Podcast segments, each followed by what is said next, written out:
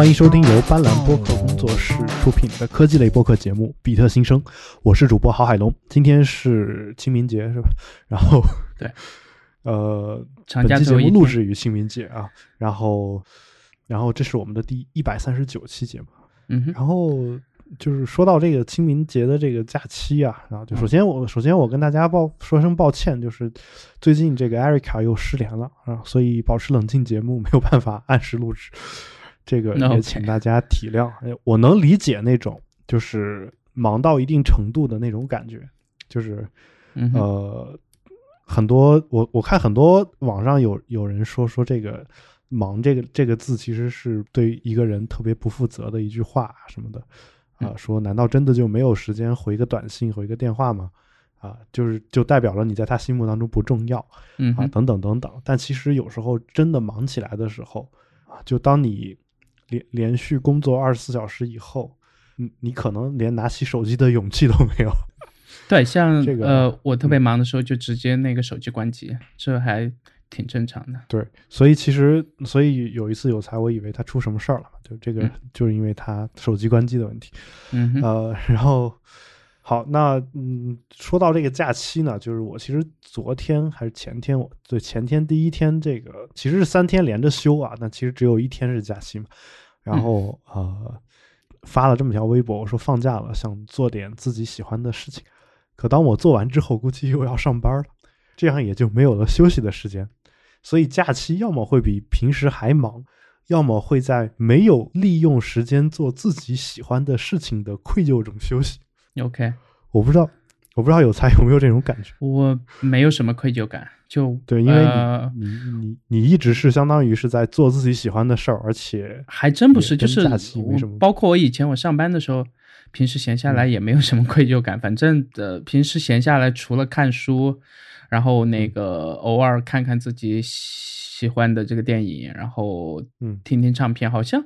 也没有什么特别大的区别吧？对啊，就呃，我的意还思就是，在干同样的事情。你把这些事儿事儿干做看作是休息呢，还是看作是呃就是自己喜欢的事儿？不用写代码，不用干和工作相关的任何事情，然后有一大嗯片长期的时间能做，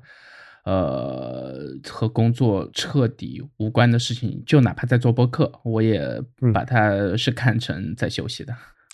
对，然后就是我的感觉就是，比如说我我想写东西啊，就是现在可能群里的朋友知道我我在写一个小说，然后写了大概两万字了，然后我这三天其实我特别再再想往前写个一章或者两章，但是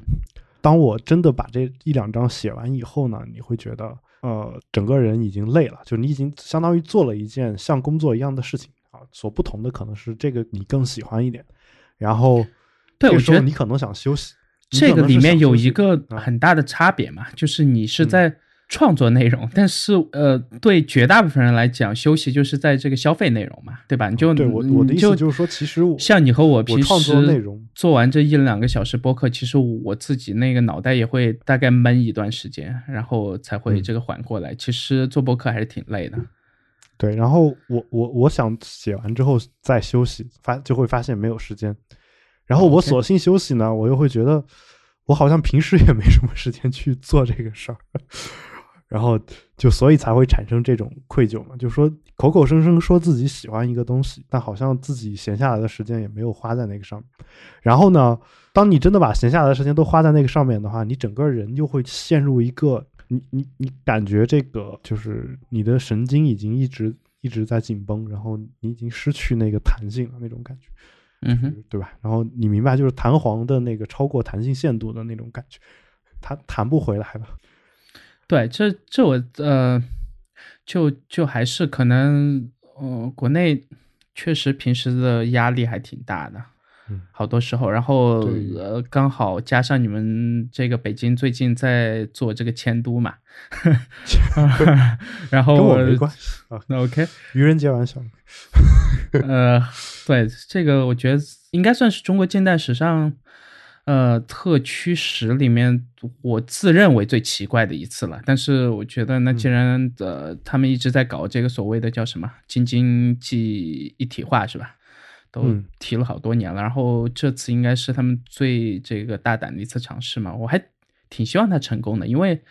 呃，至少这样的话，很多朋友就是在北京不是特别舒服，然后在旁边稍微近一点的店儿的话，不太想去天津，其实还可以去那个叫什么雄什么县，对吧？雄县，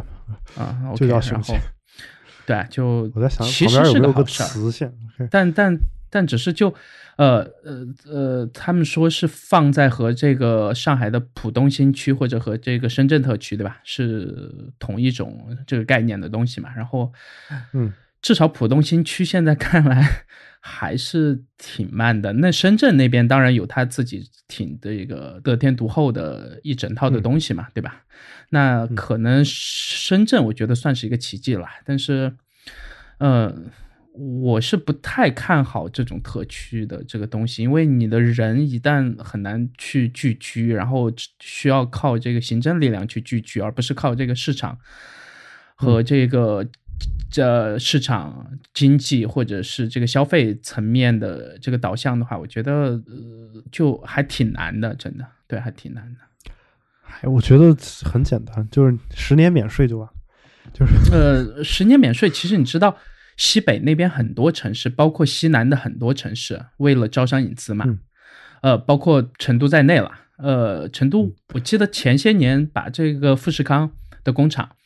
呃，嗯、是从哪个城市往成都搬，然后打算弄十多二十万人左右的工人在成都建这个厂嘛，然后后面建起来的时候也免了很长很长时间所以，大概是。五年还是七年，我忘了。然后后面要弄到市区的很多这个公务员，都要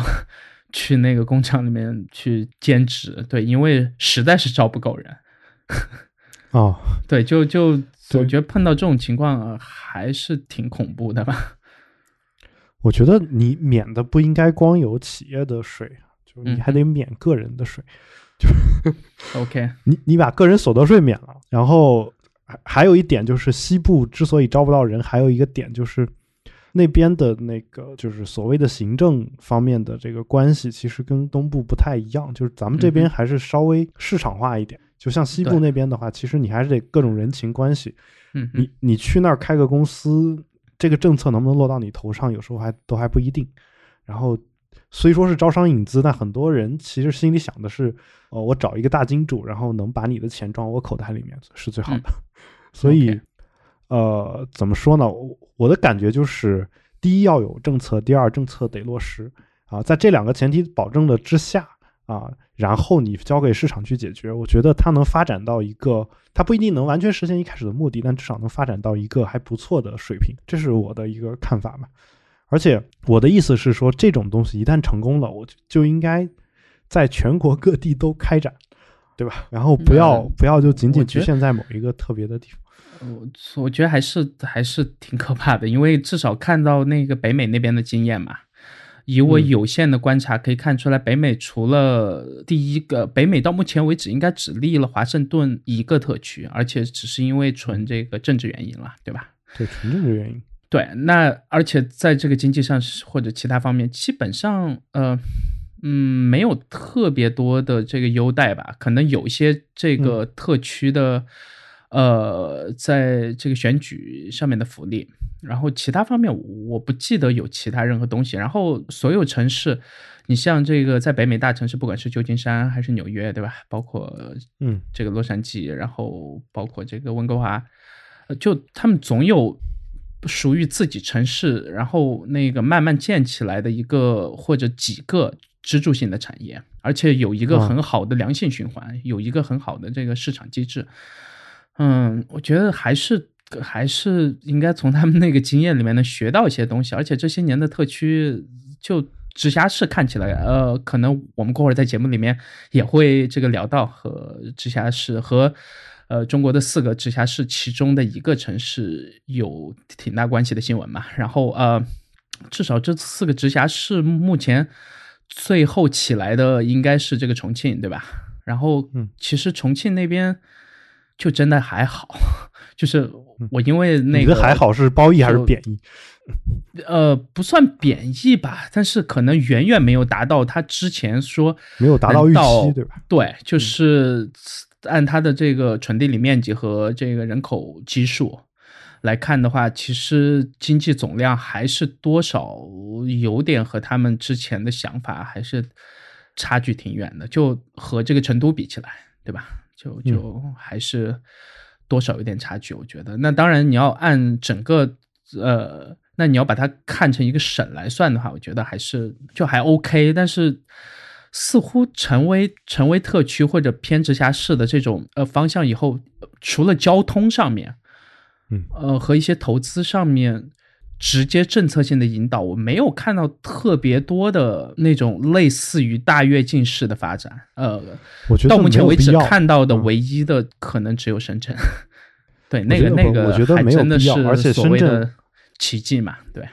深圳确实没有办法复制嘛，而且深圳之所以能成功，它我不是说每一个城市旁边都有一个香港，对吧？对。然后，然后也不是每一个城市旁边那个港口都是免税的，嗯哼，然后也不是每一个城市旁边那个港口都被某一个有丰富的金融历史经验的帝国殖民过的，对吧？所以嗯，呃，我我想说的是什么呢？就是其实中国的特区跟美国的所谓的你所你所谓的华盛顿特区的，它是不一样的概念，就完全嗯不一样。当然在我看来，美国的每一个州都可以认为是特区。嗯，从那个从所谓的这个 states 这个概念上，我觉得应该是成立的。对，对，美国每一个州其实其实是我们把它翻译成州，理理论上讲，它应该是五十个国，对吧？是是这个意思，对吧对？state 这个词在政治学上一直都合是众国。嗯，对对，它是合众国，就把把一众的国家联合在了一起啊，是这个意思。对，而且包括苏联，其实它也不是不是一个国家，它也是很多个很多那个行政单位都是这个评级的嘛，就跟对 FBI 去查案的时候，如果当地的警方不配合，其实 FBI 拿他们真是一点办法都没有。对，就是对那当然你能把它升级为联邦重罪。呃呃，你在这，你在这个反过来，那你到时候你这个地方出个事情，你需要 FBI 或者是这个 CIA 的这个协助，那他们也会用同样的这个方式来对待你。但基本上就是大家互相帮助的那种感觉还挺强烈的感觉。对，我的意思是什么呢？就比如说，你看内华达州，嗯，它它为什么赌博可以合法化，色情业可能也是倾向于合法化的，对吧？嗯然后，呃，是因为他们那个州独特的那个地理条件，只能受限于这个，他只能去想办法通过这些方式来让自己的经济起来。就对。中国缺的其实是这个东西，就是说，呃，我要建特区，这个我这个想法我觉得很好，但是我要建特区，我必须还得按照我我的想法去建特区，这个事儿我觉得就有问题。就，是就给地方我希望这个人自由度好像不算是特别大，对吧？就是就就好比很多女生找男朋友的时候，我希望他有钱，嗯。但是我还得管他钱是怎么赚的，就是他必须按照我想象的方式把钱赚了才行。OK，这个事儿，我觉得，我觉得在在完全合法合理的情况下，我觉得这事儿是要求过高的。中国很多地方是这个样子，就是说我我想建一个特区，它其实不是说我要完全的不管，让这个商业资本来自己去运作，而是说我要想方设法在每一个地方都管理，而且我有我我甚至就是有这个信心，说我作为一个政府，我能指导这个商业实践。就是，而其实政府的人他只只在政府里面工作过，他可能或者说大部分人只在政府里面工作过，他基本上是不不懂这个商业实践的，对这个基本上出现了这种情况。还挺正常的，因为就看现在国内的这个金融产品和这个华尔街那边比，其实这个差距就对吧，就还挺明显的。嗯当然，华尔街的金融产品，嗯 这个想想想象力都很丰富，但是 对，就是这 这也有次贷危机这种情况各种想办法从人口袋里面掏钱呗。这个我觉得其实和国内的很多呃相关部门的做法区别不大。对好吧，然后那我们呃，这个这个我们就先聊到这儿吧。就是我我的感觉就是，呃，你只要只要能够把你的政策制定出来了，清晰可执行，并且把它给执行落实下去，然后在这个框架下，不要管商人怎么去去做他们的事儿啊，然后你给的承诺也给到，那我觉得商业的力量总是能把它带到它该有的位置。至于它能不能带到说你想要的，说你想把每个城市都建成像深圳一样，那我觉得也是，就是这个想法本身就是有问题的，对吧？啊。OK，反正我可以在节目里面给大家再留个题目嘛，就是，嗯，呃，其实这些年从上一次最大的，从零七年那次最大的次贷危机开始，呃，很多经济学家就在问说，这为什么欧盟欧盟有那么多国家，包括这个呃，可能尤其是以北欧的那些。呃，基本上你每年看到所谓的这个全世界，呃，是叫什么？呃，生活幸福指数排行榜是吧？然后包括这个、呃，挪威、德国，然后芬兰，然后瑞典、瑞士嘛，呃，这一些国家为代表的，一般我没有听到说从他们那边爆发过次贷危机。对，就是大家都是资本主义。那为什么要说在美国，呃，可能每隔个十多二十年，对吧，就有很大的可能性会爆发一次？这个我可以，呃，作为一个题目，然后列在节目里面，然后大家去思考一下我觉得这个。给的这个前提不一定成立啊。呃，这个就是至少在一个国家经济学人上是成立的，对，因为他们最近好像又在讨论与此相关的嘛。我我我的感觉是这样的，就是当你当这个国家出现了类似次贷危机这种金融风暴的时候，嗯，这个国家就已经被他们剔除出了你所谓的最幸福的国家的名单。OK，然后他他又说，为什么最幸福的国家的这些国家就没有爆发过呢？是因为他们没有爆发过，所以才称之为最幸福的国家。那我懂你的意思，但是确实至少在近呃二十多年，可能接近三十年吧，是没有一次这个次贷危机的这个根源是从他们那出来的。嗯，你说根源，对但根根源源和导火索是两个不同的概念。，OK，嗯，这个我去找一下那篇文章吧。如果那篇文章是不付费的话，我可以把呃那个链接放在节目的 show notes，然后大家可以所以我其实说这半天想说的是哪个国家？我想说的是冰岛。嗯，OK，冰岛在政府破产之前也被认为是世界上最幸福的国家，那其实直到现在他们的排名也还 OK。对吧？但他们的金融危机难道没有经历过吗？我我我真不觉得。但就是并不是由他们所引起的嘛。OK，OK，好吧，就是当然，你作为世界金融的老大，嗯引起全世界范围的金融危机，我觉得也是正常的。OK，嗯当然，对，然后然后我们还是来看下一个话题吧。这个金融的领域，我已经不涉足太太久了。OK，OK，虽然我学的是国际金融，然后呃，我们来看下一个话题，就是关于我们安卓超越 Windows 成为全球第一大操作系统。呃，这个这个标题其实就不管是英文还是中文，多少都有点问题嘛。因为操作嗯系统，那你要分的话，肯定就要分这一个桌面和这个手持嘛，对吧？啊呃那安卓我在想，可能有一些桌面的份额吧，安嗯卓、它毕竟平板啊什么的，但是主要还是以这个手机为主嘛。嗯，然后，但这个其实从某一个角度讲，说明了这个安卓系统的一个市场占有率嘛。然后，如果你把手机智能所有智能设备都归归结为一个东西的话，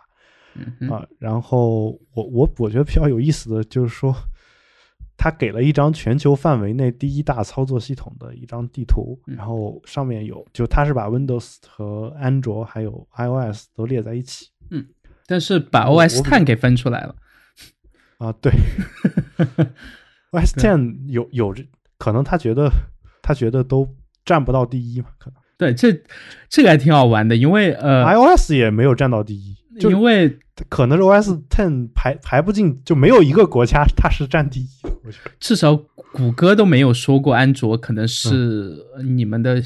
呃不是就以安卓为主的平板设备会是你的下一台电脑，但是这是嗯。苹果的这个 slogan 啊，对吧？以对，然后 iOS 为主的这个 iPad 是你的下一台电脑嘛？对，然后我我是我是觉得这里面还有一个比较有意思的点，在于有有那么两个国家吧，就看上去大大的国家有那么两个，嗯哼，它的第一排名第一的操作系统是不知道的，OK，然后其中一个是马里，嗯，对，然后这个还是我我觉得就是，当然我知道为什么，但是就是说看到 unknown 我就想说这这到底是哪个国家？发现是马里，然后马里这个国家比较有意思，就是其实他们的他们的那个域名是 ML 嘛，对吧？然后其实 ML 是可以很很多很多单词或者词组的缩写啊，嗯比如说这个呃统计学上的极大自然估计是吧？就是对 ML，嗯然后这个域名是免费的，就是任何一个人都可以申请这个顶级域名，然后指向你想要的网站。嗯嗯，好，这是关于这个新闻。啊然后后其实我还是有看到以中国为首的，对吧？包括下嗯面、呃以就是怎么说呃，应该是以中非这两大部分，或者说中国、印度、加上接近这个地中海的那一部分的一些国家，然后包括大部分的非洲，全都是以安卓为主嘛。这个我觉得还是可以看出来一些东西吧。首先，我觉得那个 Windows 的桌面系统，至少那至少目前可以暂时把它的这个手持设备上的系统的份额可以彻底忽略不计吧。嗯对，然后只说它的桌面，那、基本上世界其他地方，包括那个非洲的，呃，包括那个南美洲的最狭长的那个还是哪？那个绿色智利应该是巴西还是哪？你看说的是最狭长的，还是还是最狭长的大的那个？对，就是在这个地图上面显示的，看上去像是地图上面显示的，你是说绿色的还是？对，绿色的那不是巴西，绝对。OK，巴西是右边的那块蓝色的，嗯、长的是左边的那个智利，阿根廷是最下面的那个长条。OK，那我不知道是哪，就中间它应该是在这个南美有一个很奇怪的国家，就是用安卓为主。就不会是委内瑞拉吧？呃，委内瑞拉可能在靠还挺上面的嘛。那哦，对，呃，嗯先不管，然后我觉得至少说明一点，呃，似乎和经济水平还是挺挺有关系的，还是是玻利维亚，对吧？OK，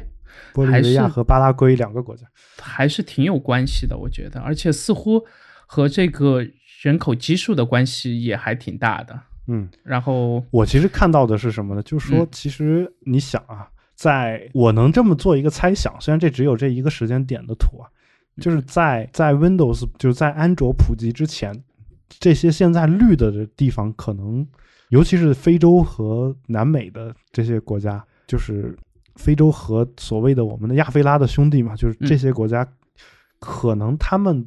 智能设备的普及度都是很低的，就是说他们可能也连 PC 也都没有，这是我能感觉到的。对就是安卓经这个东西是这些年那个包括这个比尔盖茨基金会一直尝试在发明那种号称就是十几刀或者二十几刀的那种这个 PC 嘛，然后嗯。呃，包括英特尔和树莓派，然后还有一些其他的组织也全都在这个参与，但是到目前为止确实还没有说是能特别满足他们的所有需求的，对，但是是有些这个原型出来，我们先不说电脑的问题嘛，就说嗯。其实手机这个东西出现之后，你会发现其实部分的解决了这个问题，就其实相当于中国的这种比较便宜的智能手机拉平了人与人之间的差距，至少在这个地方做了一些贡献，嗯哼，这是我的一个感觉，就是这这这让我有点感觉，就像当年中国申请奥运会的时候，就是呃，他给那个当时我们国家送的那个奥运会的那个视频材料是刻在 VCD 上，但是有很多奥有很多这种奥委会的官员家里是没有 VCD 的机器，嗯，然后他们就每人送了一台 VCD 的机器给 给他们，OK，然后，但是呢，申奥的时候有一个规定是说，你不能向这个呃，就是奥委会的成员就是受行贿嘛，对吧？嗯这个，所以你赠送礼品，它要求是不能超过八十美元。，OK，然后这个事儿就比较痛苦的一点就是说，有些有些人他是不认识这个 VCD 的机器的，嗯所以他也他你很难说这个东西到底有没有超过八十美元嘛，对吧？其实在中国可能就一百多块钱那会儿，嗯，肯定是超不过八十美元的，嗯。然后呃，最后他们为了避免出现这种就是误会，他给这个这台机器起了一个名字，嗯，叫深奥材料阅读器，然后给他们就都提交过去了。那这个事儿，你让我我当时听到这个事儿之后，第一反应就是在中国 VCD 真的很便宜啊，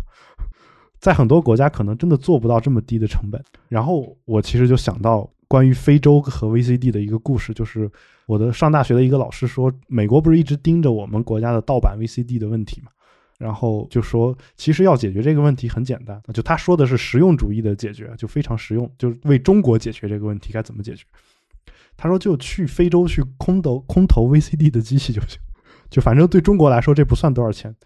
你把 VCD 机器都送给非洲的朋友，然后他们有了机器之后就会找碟去看，而正版碟一张好几百，他们也买不起，所以他们肯定也会买盗版。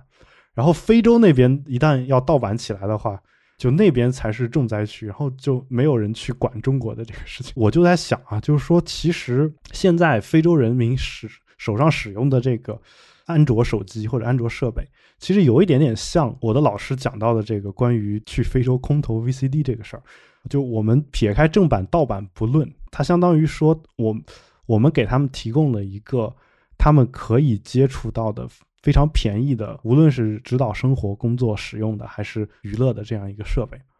我觉得这是我能从这个图上能看出来的一个感觉。好，那我们来看下一个话题，我们简短快速的过一下吧。就是这个 Twitter 的默认头像，对他们最近尝试做了一些这个改变嘛。然后，嗯，呃，有些人说他们又开始这个作死了，但是我其实觉得似乎他们有在把微博的一些这个点子给拿过去，因为至少看数据。和这个营收上，微博是事实上的，现在和他们基本上是同样的这个模式的社交网络出来的，对吧？呃，在地球的这个另一端，或者在全世界吧，就同样的靠一百四十字这个模式出来的，目前为止最成功的公司了。对啊，那那你觉得他们把把这个微博的现在所有的功能都超过去，可以实现盈利吗？我觉得还是。呃，有些东西呢，当然他还是不太愿意换的嘛。就像啊，呃，你所有的评论还是全都是转发，只是说现在有一个把那个 metadata 给去掉，就是把你这个 at 的名字，就之前你不管是这个 quote，或者说呃，或者说直接去 at 某一个人，对吧？那这些 at 的后面的人名的字符是全都要算的。那现在把这个彻底去掉了，就把而且你呃，你要是最近尝试用这个呃，尝试用官方的这个 app 的话，你会发现它把这个名字给移到最上面了，就是不在整个的这个对话里面了嘛。然后很多人很明显就会用这个东西去做一些这个营销推广，对吧？然后我。我最近已经有看到一些了，然后包括我自己也有被艾特过几次，还挺讨厌的。呃，有点类似于这个微博上，但是微博目前还还是算的，对吧？那这个应该不算是从微博这边拿过去的，但是呃。At 这个东西确实确实，我觉得有些东西可能没有想太清楚，呃，有点过于急了，我觉得。然后，那变头像变这个默认头像，这个就有点 算是政治正确或者呃其他什么事儿了。什么政治正确的？就就他之前是可以看出来一个。偏男性的这个形象的嘛，但是男性的形象，呃，但这次其实好像有点偏女性或者偏中性的感觉了，对吧？哦，啊，然后我我没记错的话，之前就是呃偏男性的，有点像呃当年那个 MSN 的。我以为你想说的是有点像厕所前面的那个男性的 logo。厕所可能可能还是还是呃。还是各地的厕所区别还是会有吧，对。然后有点像 MSN 当年最开始一个蓝一个绿色的那两个小人的感觉，对吧？那两个小人，我觉得还挺经典的那个设计。那两个小人就真的是男的吗？我不知道哎，就挺中性的，我觉得。就政治正确这个事儿，就今天我跟我媳妇儿两个人讨论，说到底歧视是什么意思？那 OK，就是。我就说，其实你你比如说你喜欢吃米饭，不喜欢吃面，嗯，就是对面的一种歧视，因为歧视本来就要区别对待。但当它上升到某一个特定的群体的时候，嗯，这个时候就变成了所谓的政治上的歧视，就就很奇怪。就这个奇怪到什么地步呢？就比如说你在公交车上给一个女的让座，有有些人认为你是帮助女性，有些人认为你是就是歧视女性嘛，对吧？这个就是就很难说，反正这事儿。那这个里面你说的这个头像的问题，我一直觉得是这真的是一个政治正确的原因吗？但我我其实今天那个微博的默认头像现在是什么？就是你如果完全不去做任何设置的话，那个有吗？我记得是有的，至少在这个第三方里面是可以看到的。然后一好像也是，好像从一个鸡蛋还是什么的吧？我记得见过微博的默认头像。哦，那说明你真的完全一个僵尸粉都没有啊！我你先稍等一下，我我那个现在。抽空就看一眼，嗯，我看一下僵尸粉一般都是这个美美女头像哦，这个微博上是会分性别的，如果是男生的话，就会有头上有一个类似于翘起来的那个头发，然后是女生的话，我看一下，似乎是没有分男女，那也就是微博其实一直是政治很不正确的，不分男女难道不是政治正确的体现吗？呃，你非要把一个长头发当成是对女性的刻板印象，然后画出来，这才是政治正确。我 我我有点理解不了，就是 OK，到底什么是政治正确？这这个，我觉得在国内其实也不用太讨论了，对，因为国内确实也不太存在这个讨论的这个氛围，或者说对，然后就是实际执行时候的这个场景嘛，经常像腾讯 QQ 那个，嗯，男的就。系一条围巾，然后女的叫一个蝴蝶结，是吧？嗯，那女的就不系围巾吗？男女的企鹅真的有那么大的区别吗？但其实是有道理的，就是有一些刻板印象，我觉得我我有一次是有和你讨论过嘛，就其实有一些刻板印象是合理的，包括这个地域黑，对吧？呃，是吗？对，就是至少有一部分啊，是就是。对，就我我明白你的意思。对一个群体的这个印象，你只能从某一个角度去切入。嗯，我明白你的意思。你的意思是说，比如说地域黑这个刻板印象，有时候是可合理的，它是基于一定统计数据能得出来的一个结论。但是，嗯，统计数据我不确定啊。啊，就我们就假设现在有了基于统计数据得出的结论。嗯，理论上讲，这已经不叫地域黑了吧？就因为它那个地域可能大多数人，或者说有相当一部分人就是那个样子的，可以从数据上看出来。但是呢，政治正确不恰恰就是说，即便这个样子，我们也不能去黑吗？就是，即便男女刻板印象是有道理的，我们也不能让它出现这种刻板印象，这个才叫政治正确。嗯。世界上有几个国家是这样的，就是我们在上一在刚开始的时候提到的那个北欧那几个国家嘛。对啊，就是像荷兰这种。对。然后法国也经常男女厕所不分嘛，对吧？就你随便进去用，对吧？呃，这个我是可以接受的，你反正只要你有门就行啊，对啊，就无所谓。好。然后还有就是，我其实想今天主要想聊的是什么呢？就是。你你你对默认头像这个东西有过困扰吗？就是你有没有一种强迫症，说你自己的每一个社交网络，就不管用不用你真实自己的照片吧，就是你有没有想办法说，我一定要给自己设个头像？呃，社交网络的话，我都会去设，呃，包括我微博上那个，其实就是我自己用在 iPad 上用这个手绘的嘛。就用那个 pencil 画的，学的 John Gruber，呃，还真不是，那个是我看到他之前都很久了，那个是都好几年了。他学的你，OK，呃，他学我有可能啊，对吧？他毕竟有这个关注，没了，最近才关注的。对，然后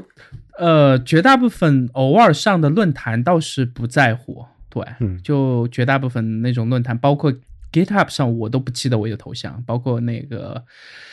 Stack Overflow，然后苹果的那个官方论坛，然后还有一些其他子玩路由器的，包括这个 Reddit 上，我好像都没设啊。就是可能有一些上面你我习惯跟它风格更搭一点。对，就是 OK，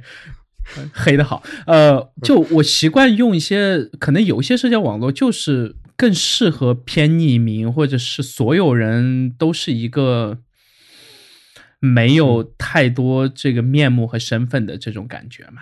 嗯，对我我现在的感觉就是什么呢？就是几乎所有的社交网络的默认头像都很难看，这是我的一个感觉。嗯，然后这个难看，你觉得它是基基于心理？首先你，你是否觉得难看嘛？然后就是，如果你也觉得难看，你是否觉得它是有意为之，目的就是为了逼着你赶紧上传一张头像？呃，我觉得后者的可能性比较大，但是微博做了一个那个很好的平衡嘛，就至少呃，在网页版和客户端。呃，官方的客户端之前能看出来，现在我我不确定，因为我有段时间没用官方的，但是至少在第三方的还是可以看出来，就是你的所谓的这个头像背景，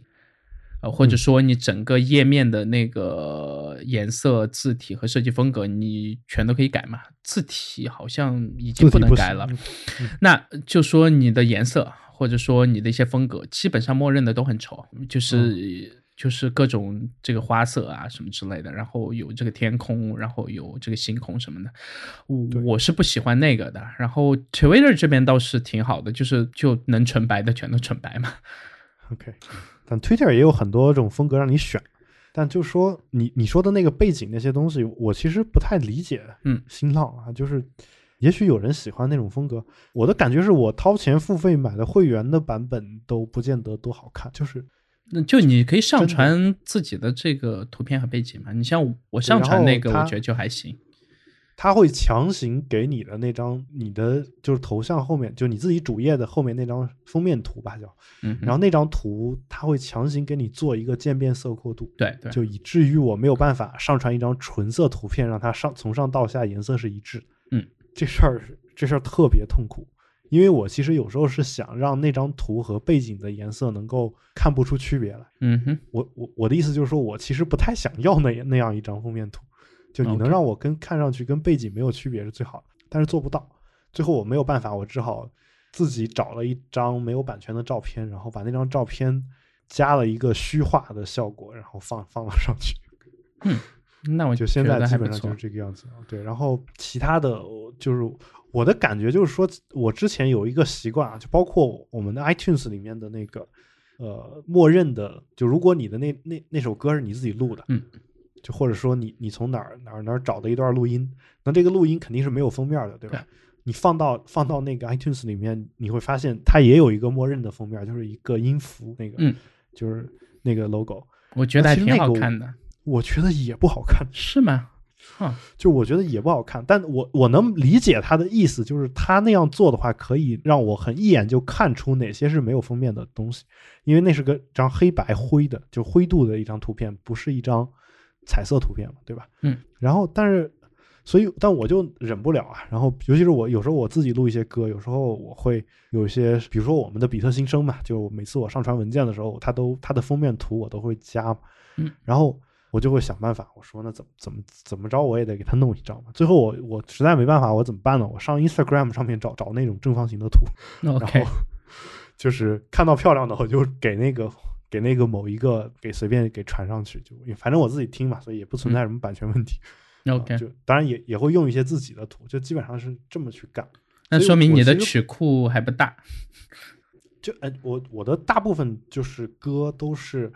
有封面的都是拿 CD 导进去，所以其实啊有封有不用做这个处理了嘛。但是从 iTunes 上买的也不用做这个处理，嗯，就是你只需要处理你自己的，比如说比特新生保持冷静的音频文件啊，和你偶尔自己录的那种歌，包括包括像这个啊王念北的这种歌的封面都是我给加上的？嗯，OK，嗯，对这个我觉得反正和 Twitter 相关的事情。我我是觉得，只要他们尝试在做改变，就是好事。至少不要呃让人觉得他们死气沉沉嘛，对吧？我觉得他他他最后走，最后照着新浪走一步，我觉得都是可以挣钱的。毕竟不是外国人用新浪微博的还少，还是少数。嗯，对，对吧？所以我觉得，当然到那一天的话，可能有才又不想上了，对吧？嗯，我觉得还是呃。是还是比较喜欢 Twitter 的那种氛围和感觉，因为我个人泡微博的时候不太喜欢，就是绝大部分人的氛围，不管在任何行业吧，都是一个偏搞笑或者偏段子手，或者没办法就是尽量的延展开，很认真的去讨论一个问题的氛围。而微博上，我觉得程序员这个群体已经算是偏认真的了，但是仍然没办法去避免这个呃，算是微博的一个很大的这个趋势或者其他什么吧。对，嗯，但反正我我是觉得，推上，至少我关注的行业或者行业内或者其他我完全不了解行业的人，呃，包括做电影的那些，基本上他们在开玩笑的时候也会尝试从玩笑里面去找一些可以探讨的话题，呃，也就是也可以很幽默，但是我觉得呃有品位的幽默和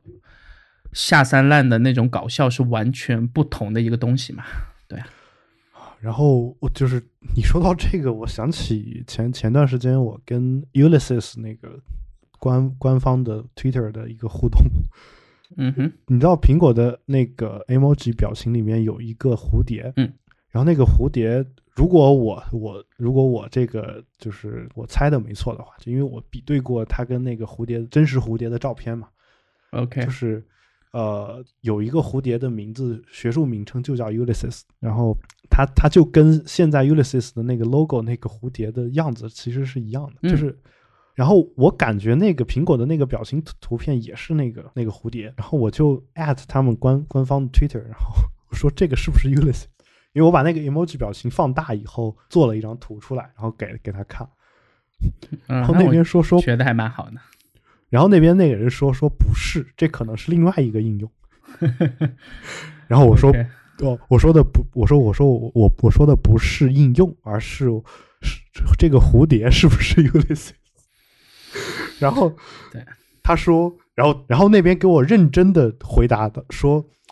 呃，这个他他不太确定，但是这里面有一个什么，他给我引用了一个就是专门研究蝴蝶的那么一个网站还是什么，然后让我去看，然后我就有点崩溃了，因为因为这是一个德国的公司嗯啊，然后我我我我心里想的是，我我就是跟你开一个玩笑，然后你你能不能轻松的跟我聊两句就完了，咱不要把这事儿探讨的这么认真。OK，反然后正然后他是很认真的在跟我探讨这个事儿，但同时我我其实也在猜啊，就是嗯有可能他们运营官方 Twitter 的这个人根本也不太知道他们的这个 logo 的来源是什么，OK，这是这是我的一个猜想。嗯、反正我觉得 Twitter 至少是目前为止唯一一家少数的没有开始抄这个 Snapchat 这个社交网络公司，呃，然后再加上我觉得至少它整体的体验，至少在官方的那个 App 里面和网页端没有把它从一开始起来的那种很简洁。或者呃，也没有破坏一百四十个字这个基本的原则嘛。这个和微博其实是已经越来越远了。那也没有尝试去做，比如说这个付费问答，或者是图文这种，就它至少不鼓励图文，对吧？但其实微博官方一开始一直是鼓励这个长微博嘛，然后一直到现在把这个一百四十个限制。一百四十个字的限制对所有人都取消了，但我会发现有些时候我我里面如一旦涉及到一些关键词，然后它就会提示我我不能发超过一百四十个字，但是我把为什么？呃，肯定是有他自己的一个这个关键词的黑名单嘛。啊，对，就是你触及到了，然后你就只能发一百四十个字。然后我,、哦我有实验过，然后我把那几个字给删掉以后，然后我就爱发多少字就发多少字了。这个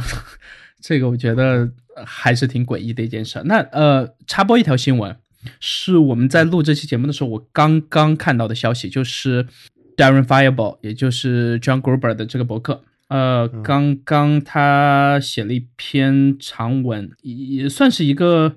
苹果的半官方的通告吧，就是苹果开始更新，呃，至少推出全新设计过的这个 Mac Pro 明年啊，明年，呃，还有最早会在明年。对，然后还有这个，呃，包括 iMac 的全新的这个显示屏也会嗯全部更新和这个内部构造，然后。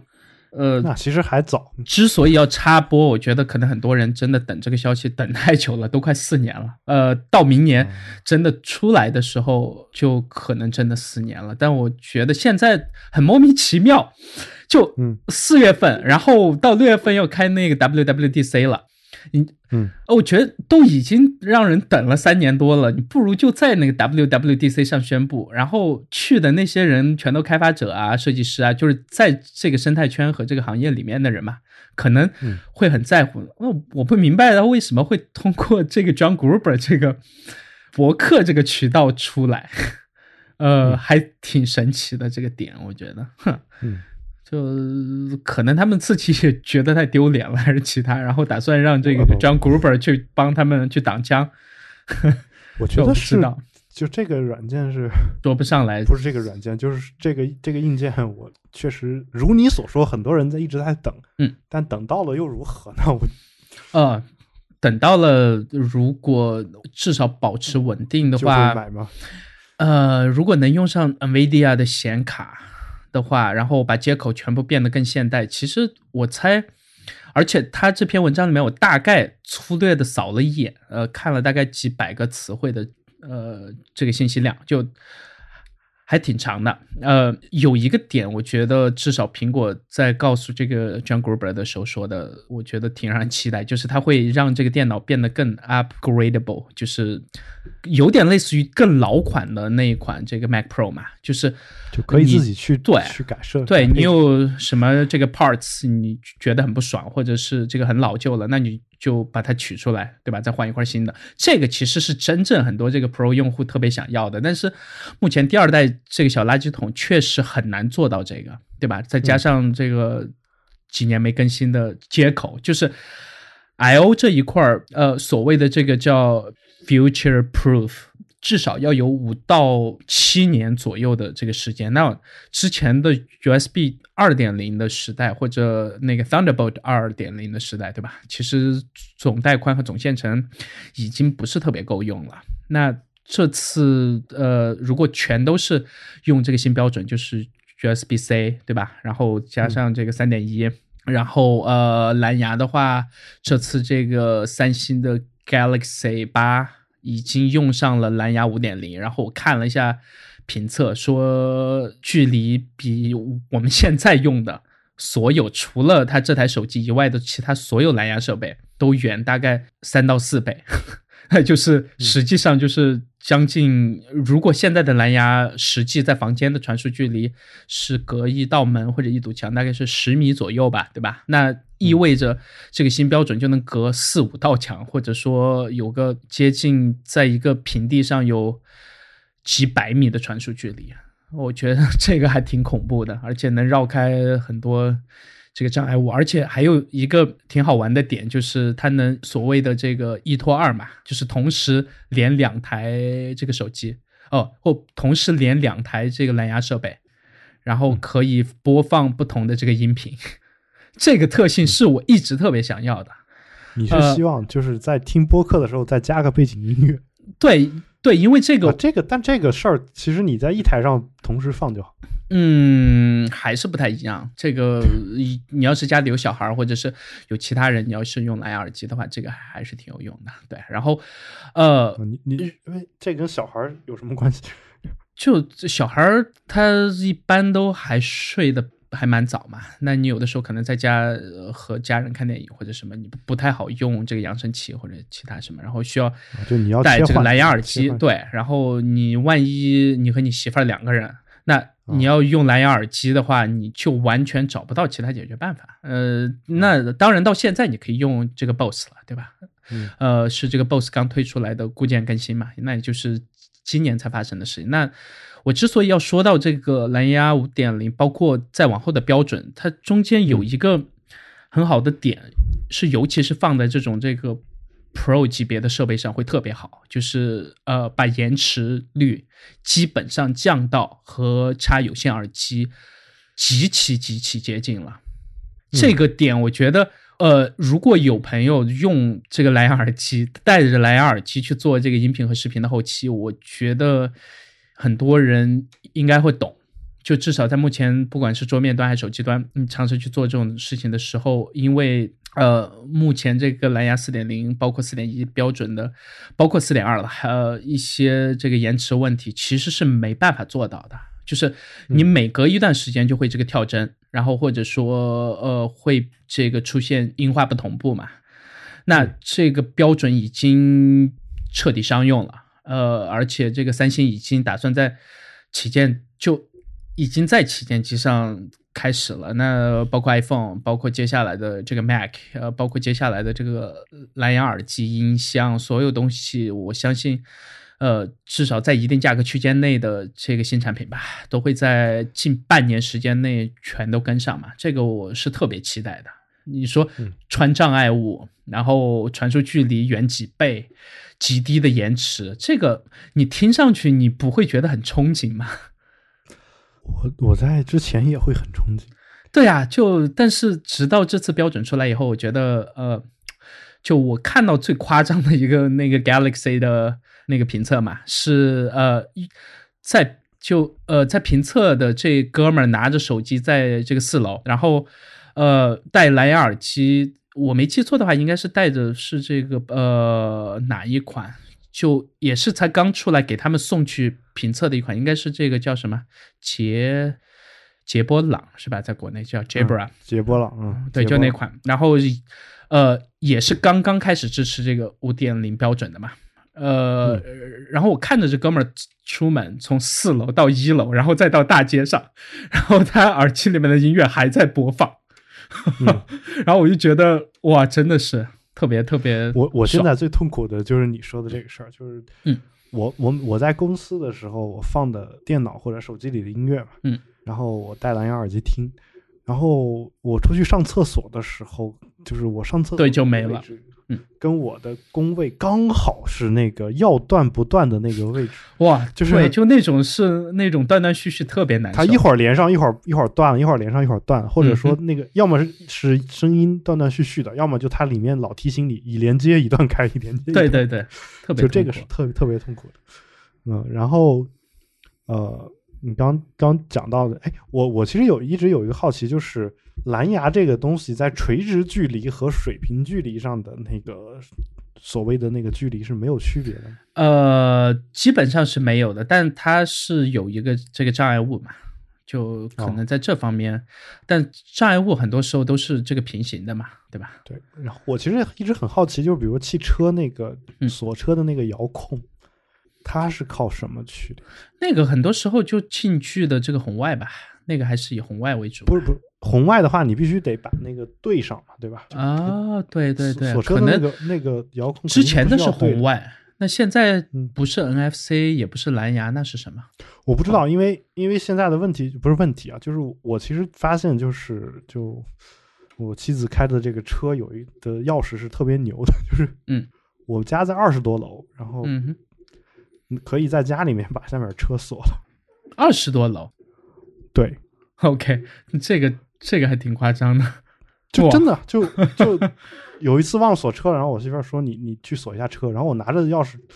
走到楼道里面，然后我我就在楼道那个窗子，你知道楼梯间有一个小窗户嘛，嗯哼，我就我就从那儿往出看，然后我就把把钥匙伸出去，我锁了一下，发现你怎么能确保那个响的那个锁车声是你的车呢？还是这个钥匙上面会有提示？呃，因为你车停在哪儿，你大概是知道的。然后你按完之后，那个车灯会闪一下啊。对啊，对，你看，你看，你看，你们这个有好车一族，哎，不，我就我我我其实是很好奇，这个东西究竟是靠什么实现？对，这个后后来后来我在家里不可能是蓝牙，对吧？也能这个二十几楼遥控成功，很明显不可能是蓝牙和红外了。它的这个功耗也不可能是 WiFi。对，这个我觉得。应该是他们自有的一个类似于电磁芯片之间的协议或者什么之类，我觉得这个可以好好去查一下，或者，呃，听众里面有做这行的，可以给我们写邮件反馈一下。这个确实是我和海龙完全不懂。对对，然后我就我又我又是一个车盲型的人，对吧？然后嗯，所以一直一直对这个不太了解。OK，呃，再留一个话题，我觉得有必要在节目里面提一下吧。可能以后会是很多国内人，呃，在国内的朋友的这个那叫什么那个词我忘了，英文是什么？OK，呃，就呃，从在这是在这个财经网上，呃。发出来的嘛，就是重庆，有中国或者世界上最大的一个直辖市了。然后也算是人口数量最多的一个城市吧。呃，到目前为止应该是四千多万。呃，出了一个事情，就是呃，当地的一个这个公安局，或者是呃，类似于暴力机关这种机构吧，然后判了一个这个个人在使用这个翻墙服务上境外网站，然后责令其停止联网，并对他有这个行政方面的和口头上的警告，包括这个罚款。呃，细节其实这里面我觉得文章里面披露的不算特别多，对，因为我还是挺希望看到当时给他的那份处罚的这个具体的文字信息嘛。但是目前为止我查了一遍，也确实没有查到更详细的东西，而且这条新闻到目前为止报的量不算是特别大。就这个新闻本身，本身据说是误读嘛，就是哦，是吗？就这个是。就是这个事儿，这事儿其实早就有了。对，就包括之前在我们的那个这个 Telegram 群里面有提到过嘛？这个在这个新疆，在你提之前，我们已经讨论完了。就是对，就是我不就在你在 Telegram 群里面提这条新闻的前大概十几条的内容，我们就在讨论这个事儿。嗯哼，但是感觉。嗯，很多人还是不是特别上心，或者觉得就不是这个事儿，怎么可能会有这种事情会发生？但是很明显的是，这种事情在我我去过的一些城市里面，就真的是有人很亲身的来和我说这些事情嘛。不是，我是觉得大部分人的想法可能跟你想的也不一样。OK，他的想法是又能怎么样？就是 OK，就是他他不会像你一样说，其实你也不会说我今明天就。就带着大家去散步，对吧？这是 这个，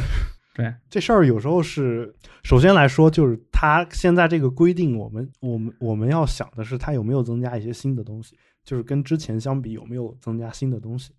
然后据说这一就这一点而言，其实已经已经是有很多人有不同的看法。嗯，然后。据我们的朋友龚建辉同学说，其实这个消息早就有了，而且这个消息里面那个违法行为，像擅自建立、使用非法定信道进行国际联网，因为我们是不可能使用到非法定信道的，就是你用的联通、移动，应该好像就算是法定信道，所以其实就就很难定义这个事儿嘛，对吧？嗯，对，就所以就这个事情究竟非法行为究竟是怎么去认定的这个事儿，其实现在也也也说不清楚。所以，呃，首先就是说，在总体上，我们国家确实有 GFW 的情况存在的情况下，然后你在在这个前提下，我们考虑说这个新的这个规定或者裁量基准，它有没有增加新的东西，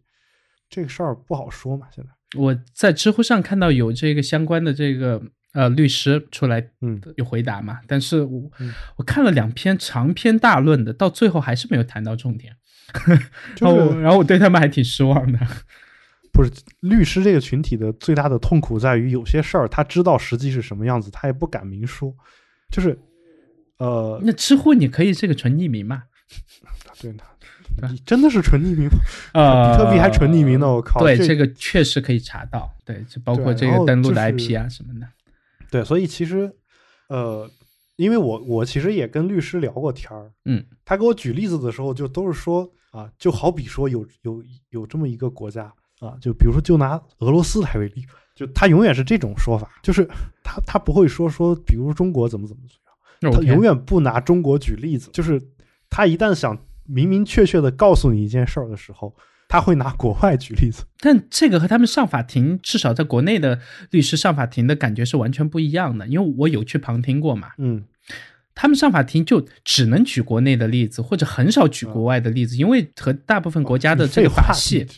不是。当他上法庭的时候是这个样子，但是上法庭的时候，其实你也是有一个明确的目的的嘛，对吧？对，当然，我的意思是说。比如说他他会举一些说，我我就我就举一个例子啊，但这个例子其实我也不太想在节目里面说，嗯，就我说的稍微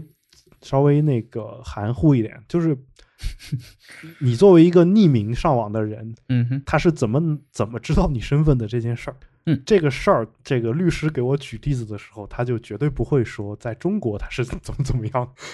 他肯定是说，比如有这么一个国家，比如北朝鲜，对吧？或者怎么怎么？OK，就是他他会去这么去说，然后他永远在指桑骂槐的感觉。他他在嘴里，他嘴里面就是首先，除非是中国法律明确规定定，就是法律条文上能查到的东西，他可以确定的告诉你。一旦他举到说具体遇到事情会怎么处理的时候，他永远就是他要给你一个确定的答案的时候，他都会去想办法去别的地方找例子。就这是我的一个感觉，就是 OK，就我跟律师就是尤其是交流到跟这个就是就是打擦边球的这些信息的时候，嗯哼，就比如说我们之前交流到比特币的匿名的问题的时候，嗯，对，基本上都是都是在。在这个这个范畴内讨论问题，就啊，所以你说知乎知乎上律师写长篇大论，首先我明白他为什么写长篇大论，因为知乎的人爱看长篇大论，然后然后就是写了那么长两篇都没写清楚，我觉得有时候这都是他有意为之，他他写不清楚，嗯，他他没法写清楚，这个确实和我在国外的旁听的体验不太一样，在国外真的是就是。呃，不管私下里还是在法庭上，都是举自己身边或者是他知道的这个例子，他之前有帮人去打过官司的例子，或者是，呃，他能举出来的一个很类似的东西，而且都是在同样的这个法律体系下面嘛。这个做国内，嗯，那可能这个民法这一块确实包括国内的，对吧？有些就不可言说的东西，很简单。就是有些事儿不能说，你你真的你你参你听过中国国内的审判？呃，有旁听过，有旁听过。对吧，国内审判其实只要它不涉及这个政治行为，其实还是问的还是比较清楚的。在我看来，嗯，就比如说，就我我听过一场，就是那个真的不是特别呃像这种一线城市的法庭，我听过一个就是类似乡一级的这个法院审理案子。OK。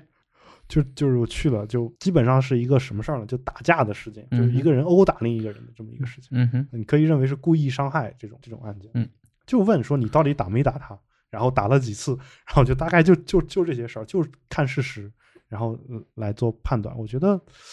其实还就只要不涉及政治，这这这方面，我觉得说的还是比较清楚。但一旦涉及到这种就是模糊地带的话，就首先来说，这个这个律师可能有自己的看法，他不一定敢敢表达。然后，就算他表达了，真的执行的时候，是不是就按照他所说的那个方式执行的，也不一定。嗯，对，这事儿就就很难说。反正，OK，我我还挺期待。呃，到目前为止没有看到呃太多的外媒报这个消息，可能我希望这个外媒再更多的报一些吧。就跟呃最近这个雄县那个事情。其实我到这两天，因为我上微博就很少嘛，然后到这两天我在那个布隆伯格上读到一篇，然后就他们真的是有有有有在那边去问一些。布隆伯格就是彭博社的消息对吧？布隆伯格对，呃，就 OK，彭博社把它翻译成对，翻译成布隆伯格，因为 这个。好像这是有香港那边就是这样翻的吧？布隆伯格有官方翻译，知道。香 OK，OK，OK。然后呃，就看了他们写的一篇不算是特别长的文，然后去分析了一些东西。我觉得可能更客观一点吧。但是国内也有一些还不错的报道，但是确实涉及到一些，对吧？呃，可能有关的东西真的还是还是会。避重就轻的那种错觉就会出来嘛，嗯，好吧，那还有其他的，我们可能啊，我特意这还有特意事儿查了一下，嗯，香港那篇也叫彭博士哦，然后呃，然后那我这个名字是从哪看到的？你音译的呀？哦，这样的，就 OK，那个。那是个人名字嘛？创始人叫布隆伯格。对，就跟呃，上一次是有一次是给克里斯还是他们谁解释那个 Al Jazeera 那个，我想了半天，我没想起中文的翻译。Al Jazeera 是叫什么社来着？就是从中东那边出来的最大的一个这个世界性的这个媒体嘛。Al Jazeera，但是特别熟，就是你一听名字就是。所有哪怕看新闻联播的人都会知道，因为常常会引用他们的这个新闻源嘛。我我只知道有家哦半岛电视台，对，就是半岛电视台。但是我想了半天，我没想起这个名字叫什么。OK，Al Jazeera。其实其实有还有一个问题，就是我们经常嗯，经常其实国内的译名跟英文有时候对不上啊，就说路透社、啊法新社、美联社。呃，路透社是谁？路路透社就是那个 Reuters 啊，就啊？OK。那个就别克之前的老东家，啊，OK。他 OK，路透社。那家公司，啊那叫啊。路透社。然后美联社是就 MAP 嘛，就是啊对。Associated，、OK，就那那家。然后 AP 法新社，对，然后那个 NPR 叫什么？嗯美国国家广播电台。对，好像是，啊反正哦，好吧，就其实都是有很标准的中文译名。然后彭博社，我怀疑这都是从香港、台湾译过来的，因为大陆一般不这么翻译名字。我觉得至少对他们还不错了，因为在国外，所有的人只要和监控有关的所有东西，嗯全都统一叫这个 CCTV 嘛，OK，好吧，对吧？这在全球全是通用的，你在任何时候。呃，只要一说起 CCTV，是没有人会想起这个电视台的。所以中央电视台其实人家挺诚实的。对，不过我、啊，顺便再说一个事儿啊，就最后说一个，就是其实上一期节目当中，我跟有才俩纠结了半天正流器和起灰器的这个问题，呃，被我你们私下里的主播去查了吗？指出来了啊。嗯然后这俩确实是不同的两个东西。然后呃，然后这个是被这个谁呀、被呃被我们的自弹自唱的主播刘庆老师指了出来。啊，这同时在节目里面就再恭祝他们一下，呃，十周年，对吧？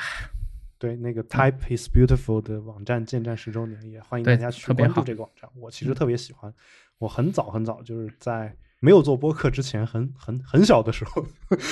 我就在关注他们的网站。对，我今天刚好看到嗯他，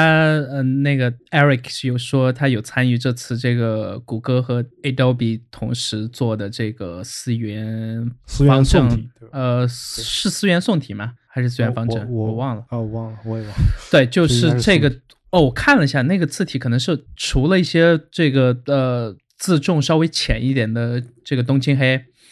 呃，嗯以外，我到目前为止最喜欢的中文字体，就呃，你如果非要算这个 San Francisco 的话，或者算这个平方，对吧？就嗯，我一直不喜欢这个名字嘛。那既然苹果说是叫平方，那就叫平方好了。呃，平方还算不错，但是毕竟是苹果自自己的东西嘛，那这个就确实是开源出来的，而且也可以这个商用，对吧？呃，我觉得我们要不要考虑一下把网站上的字体换一下？对啊，我觉得还挺网漂站上字体，亮。我我我再考虑看一看然后就再看一下，因为我觉得那个 字的那个呃间隔和整个的其中我喜欢的那几个字号和字重配上，我觉得还挺美观的。对，呃，特别是这样的，其实中国的呃嗯嗯中国的这个字体啊、一直有一个问题，就是这个关于版权的问题。像我们啊其实我再插一句，这个可能你在这方面可能要懂得比我要多得多了。那这款是非衬线对吧？这款是衬线字体，而哦且确实叫思源宋体，确实叫思源宋体。然后这个哦。我必须再说一下，就是怪不因为这这两天确实有衬线原来是。嗯，我靠，就是不是？其实其实中文就没有衬线字体这个说法，只是嗯。说宋体这种字体，它有点类似于英文当中的衬线，或者拉丁文或者是西文当中的衬线字体这个样式。然后中文的黑体有点类似于西文的无衬线字体，那 OK，大概大概是这么一个关系啊。但其实他们他们是四种不同的字体，四种不同的啊这个、呃名称。然后呃，思源宋体来了之后，我觉得我我是很开心的，因为呃，我一直以来，因因为我一直要要从事这个教学工作，因为做的是商业培训，然后所以其实有很多的情况是涉及到这个版权问题的，商用版权问题。对，所以呃，我的幻灯片之前的中文一直只用这个思源黑体，基本上，然后以及呃以及一小部分没有版权问题的其他字体，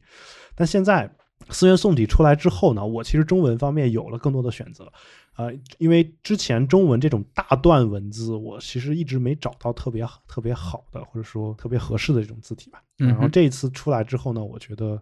呃，我还是呃很开心的这件事儿，就是但是呃，不是前段时间传说谷歌要回大陆嘛，然后确实谷歌翻译回来了。呃，算是半回归吧。然后我最近反正，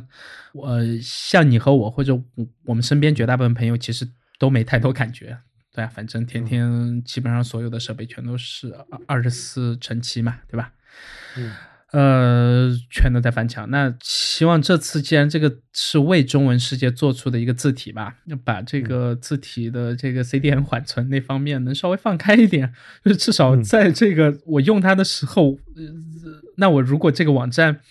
在国内，对吧？至少在去调它的这个字库的时候，你不要去拦截那个东西，因为这个之前有做网站或者包括我们自己之前在这个呃叫什么 Squarespace 上。呃，做的时候去调那个谷歌字体，包括这个 template 上，呃，其实都会碰到加载慢的问题嘛，对吧？那加载慢是一回事儿，有些时候是根本加载不出来，还有一些情况是，其实你的网页没有用到 Google 的字体，但因为有一行代码涉及到了这个这个网址，然后它就会预加载，然后预加载的时候有，当然这是这是我也不是很懂开发啊，我就随便乱说。然后，嗯，就会出现这种情况。OK，所以没有你就只要和前端相关的事情，你爱怎么说全都可以。反正就是你一句话，我们做前端的时候，天天吵。我们做前端的时候，经常要干的一件事儿，就是把原本那个已经已经很好的那个源源代码里面涉及到 Google 的部分，全部都注释掉。这是我我们对这个是一个特别常做的一个工作。那如果这次能托管在 Adobe 这边的这个 CDN 或者服务器上，我可能可能会好一点。其实在中国也访问也就呃，但至少你不翻墙的情况下是可以上它的官网的嘛，对吧？但是你你不翻墙，对，但至少是可以上的。但到这个 Google 那边，对吧？至少到其实目前的情况，就我现在还是觉得说，呃，如果中文字体也能在线化的话。就是还是最好的，就是就不我做一个网站出来就不用依赖于它本地有没有安装这个字库的问题，也不用考虑说，嗯呃，这个就是万一它没这个字体怎么办，就不用考虑那么多东西。就是你如果能在能在直接在网上调用的话，那基本上你能保证你设计出来那个网站在所有人电脑上啊看起来至少都差不多啊，就不能说完全一样，但至少看起来差不多，因为渲染毕竟还是不太一样，对吧？嗯。这个，呃，在这再推一下我们的这个 Telegram 群，因为最近我在 Telegram 群里面有讨论一些，呃，去关掉这个 Mac 上的一些这个设置，包括一些具体的解决和实现的方法嘛。这个你即使现在加进来去查。这方面的东西还是可以这个搜索得到，对吧？那对，然后还是挺有用的，我觉得。对我查到那些东西。呃，我关完之后，我发现了我们自己网站的问题，所以 不是我们比特新生啊，就我上班的单位的问题啊。所以我打算打算下周去给他们提一下这个事儿，对吧？然后这个。我我其实给我们单位写过一整套 CSS，呃，不是一整套，就是关于字体这方面写过一套 CSS，包括那个每一段的段间距，然后行间距等等等等，就只要涉及到版面和字体的那一套东西是我自己写的。我写好之后让它直接复制粘贴到网站里面，然后它出来的那个效果其实是不错的。后来版面整合，把我的那个把我设计的那一块给合并掉了。合并掉之后，他们用了原来的那个 CSS，然后 整个网站现在的文章特别难看，然后又会出现那个呃，就是至少社区那边的文章特别难看，然后也会出现关掉有才所说的那个设置以后，字体时粗时细、时粗时细的这种感觉。啊，所以如果你你是做开发的，而且从来没有关过那个设置的话。你可以考虑关一下，说不定关完之后，你会发现网站很多这种排版上的问题。对，就现在大家用的所有的 Mac，一般至少这几年的新 Mac 全都是这个 Retina 的屏幕嘛，对吧？对，然后我简单说一下那个是什么，就是呃，叫字体平滑，Use LCD Font Smoothing when available，就这个这个选项，它是在。呃，系统偏好设置的那个 General 那个里面，对，就那个通用嘛，通用。所以，所以你可以去看一下，要不然，要不然每次我们这么聊的时候，最下总是会有网友很着急的问我说：“那究竟是哪个设置？”我找了半天，通用的最下面。呃，你如果用的是这个，呃呃，你现在手上的 Mac，不管是这个 Pro 还是这个 MacBook。呃，那个十二寸的，或者是 iMac 四 K 或者五 K 的屏幕吧，呃，包括系统自带的屏幕，建议全都把这个关掉。你会发现，很多时候加载网页的速度也会偶尔快一点，因为毕竟把这个渲染给彻底去掉了嘛，而且机子也不会像以前打开大量网页的时候会特别烫。对，这个多少是有点影响的，因为毕竟那个你。打开的每一个网页的每一个字，全都要去做渲染嘛，对吧？这个确实，呃，还是对性能多少有一点点影响了。对，嗯，去看看大家。好，嗯，对，那我们今天这个节目就做到这儿，也感谢大家收听。如果有任何问题，也欢迎大家通过社交网络与我们取得联系。我们的微博是比特新生四个汉字，Twitter 是 Bitwise FM，然后 Instagram 账号也是相同的 Bitwise FM。呃，也欢迎大家加入我们的 Telegram 群。我们的 Telegram 的群的这个地址是 t 点 me 斜杠比特新生的全拼。t 点 me t 点 me 就是 t 点 me 斜杠比特新生的全拼啊。然后你在如果你你如果你在浏览器里面输入这个网址，你就可以直接打开我们的这个群了啊，就然后就可以找到。或者你可以直接用 Telegram 去找这个群都可以。好，那我们今天的节目就做到这儿，也欢迎大家收听由斑斓播客工作室出品的另外一档两性类节目《保持冷静》。我们的节目到此结束，拜拜。